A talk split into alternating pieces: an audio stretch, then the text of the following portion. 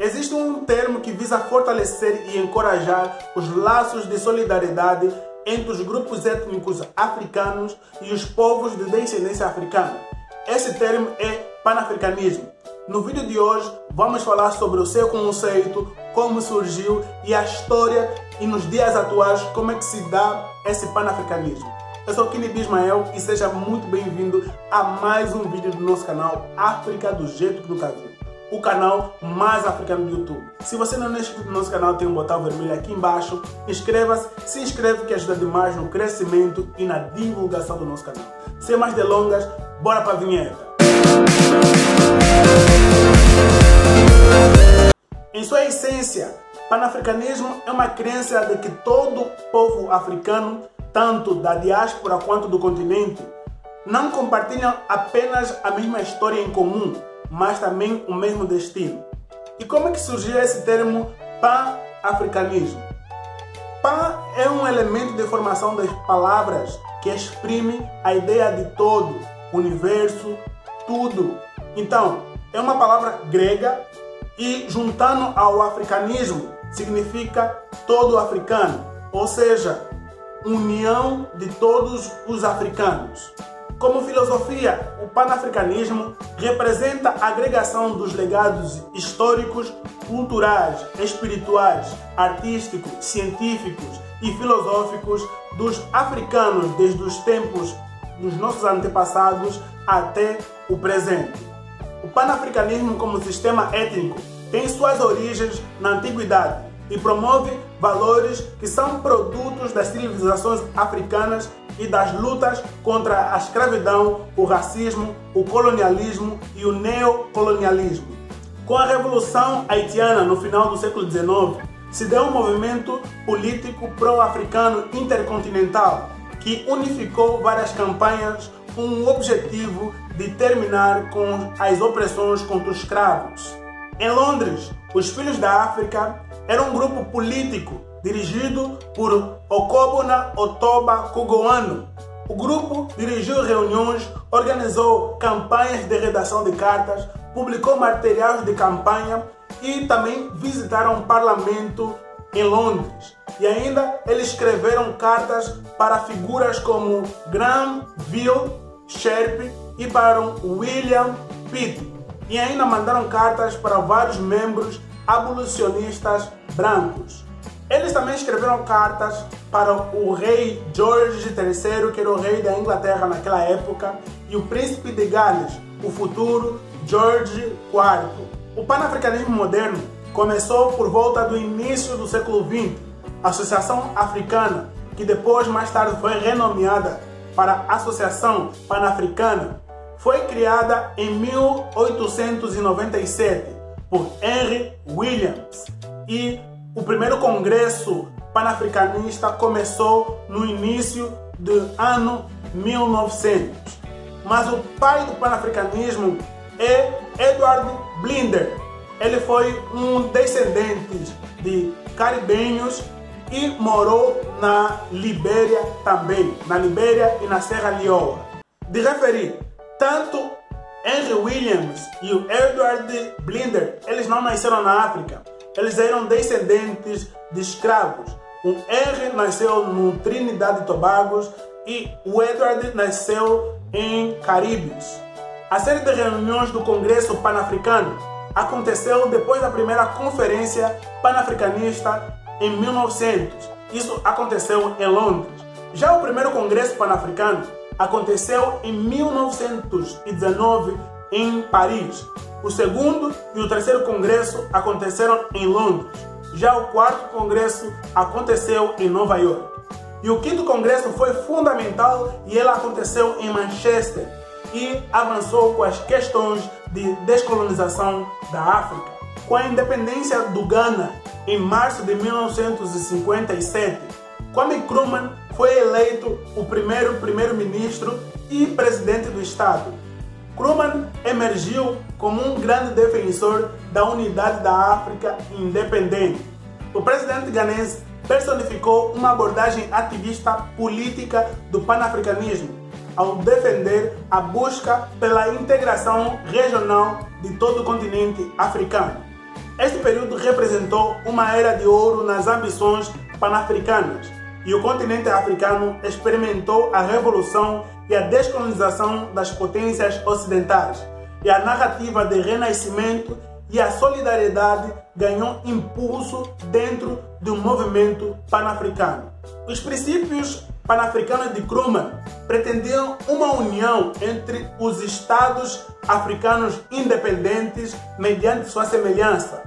Isso é, antes o conceito pan-africano via muito pelas pessoas negras. Já o conceito de pan-africano de Krumah, ele visava uma união regional de uma África toda, independentemente da raça, mas sim ele queria unir a África toda, tanto a África branca, que é o norte da África, e a África negra, a África subsaariana. Em abril de 1958, Krumah sediou a primeira conferência dos povos africanos em Accra, no Ghana. Nesta conferência participaram os delegados dos movimentos independentes e grandes líderes políticos. Com exceção da África do Sul, participaram todos os estados independentes do continente africano na época, que são eles: Egito, Etiópia, Ghana, Libéria, Líbia, Marrocos, Tunísia e Sudão. Esta conferência significou um evento monumental no movimento pan-africano, pois revelou uma união política e social dos estados árabes e as regiões da África Negra.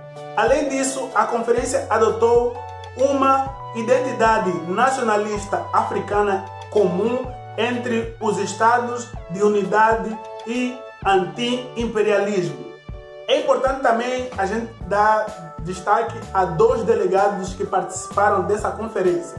O primeiro deles é o Franz Fanon, que foi um jornalista e um delegado do partido FLN da Argélia, e também o Tom Boya, que foi um sindicalista keniano.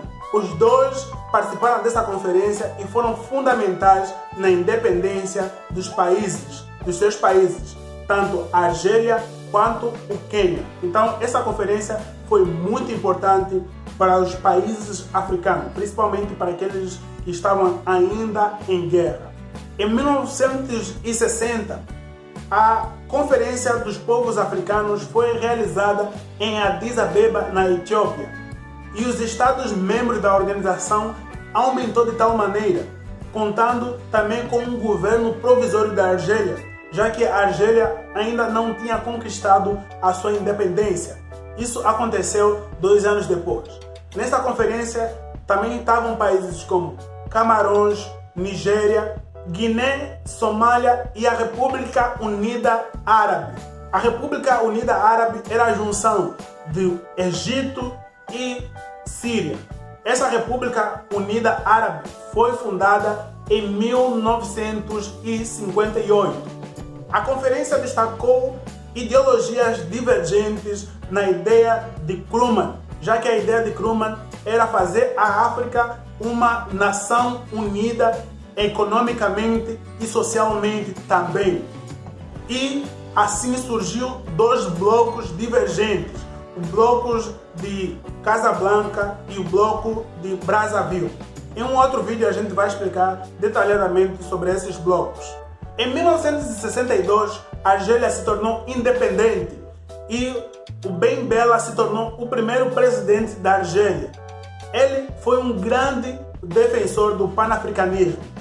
Em um discurso na ONU, ele defendeu o fornecimento militar e financiamento para os movimentos independentes do continente africano e ainda repudiou o apartheid e o colonialismo português que ainda estava em vigor em vários países africanos.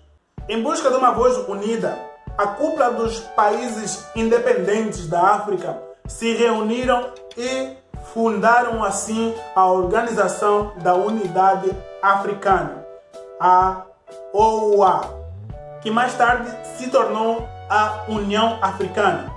Naquela época, bem bela, ele já deu valor, já financiou a, organização da Unidade Africana com 100 milhões de francos.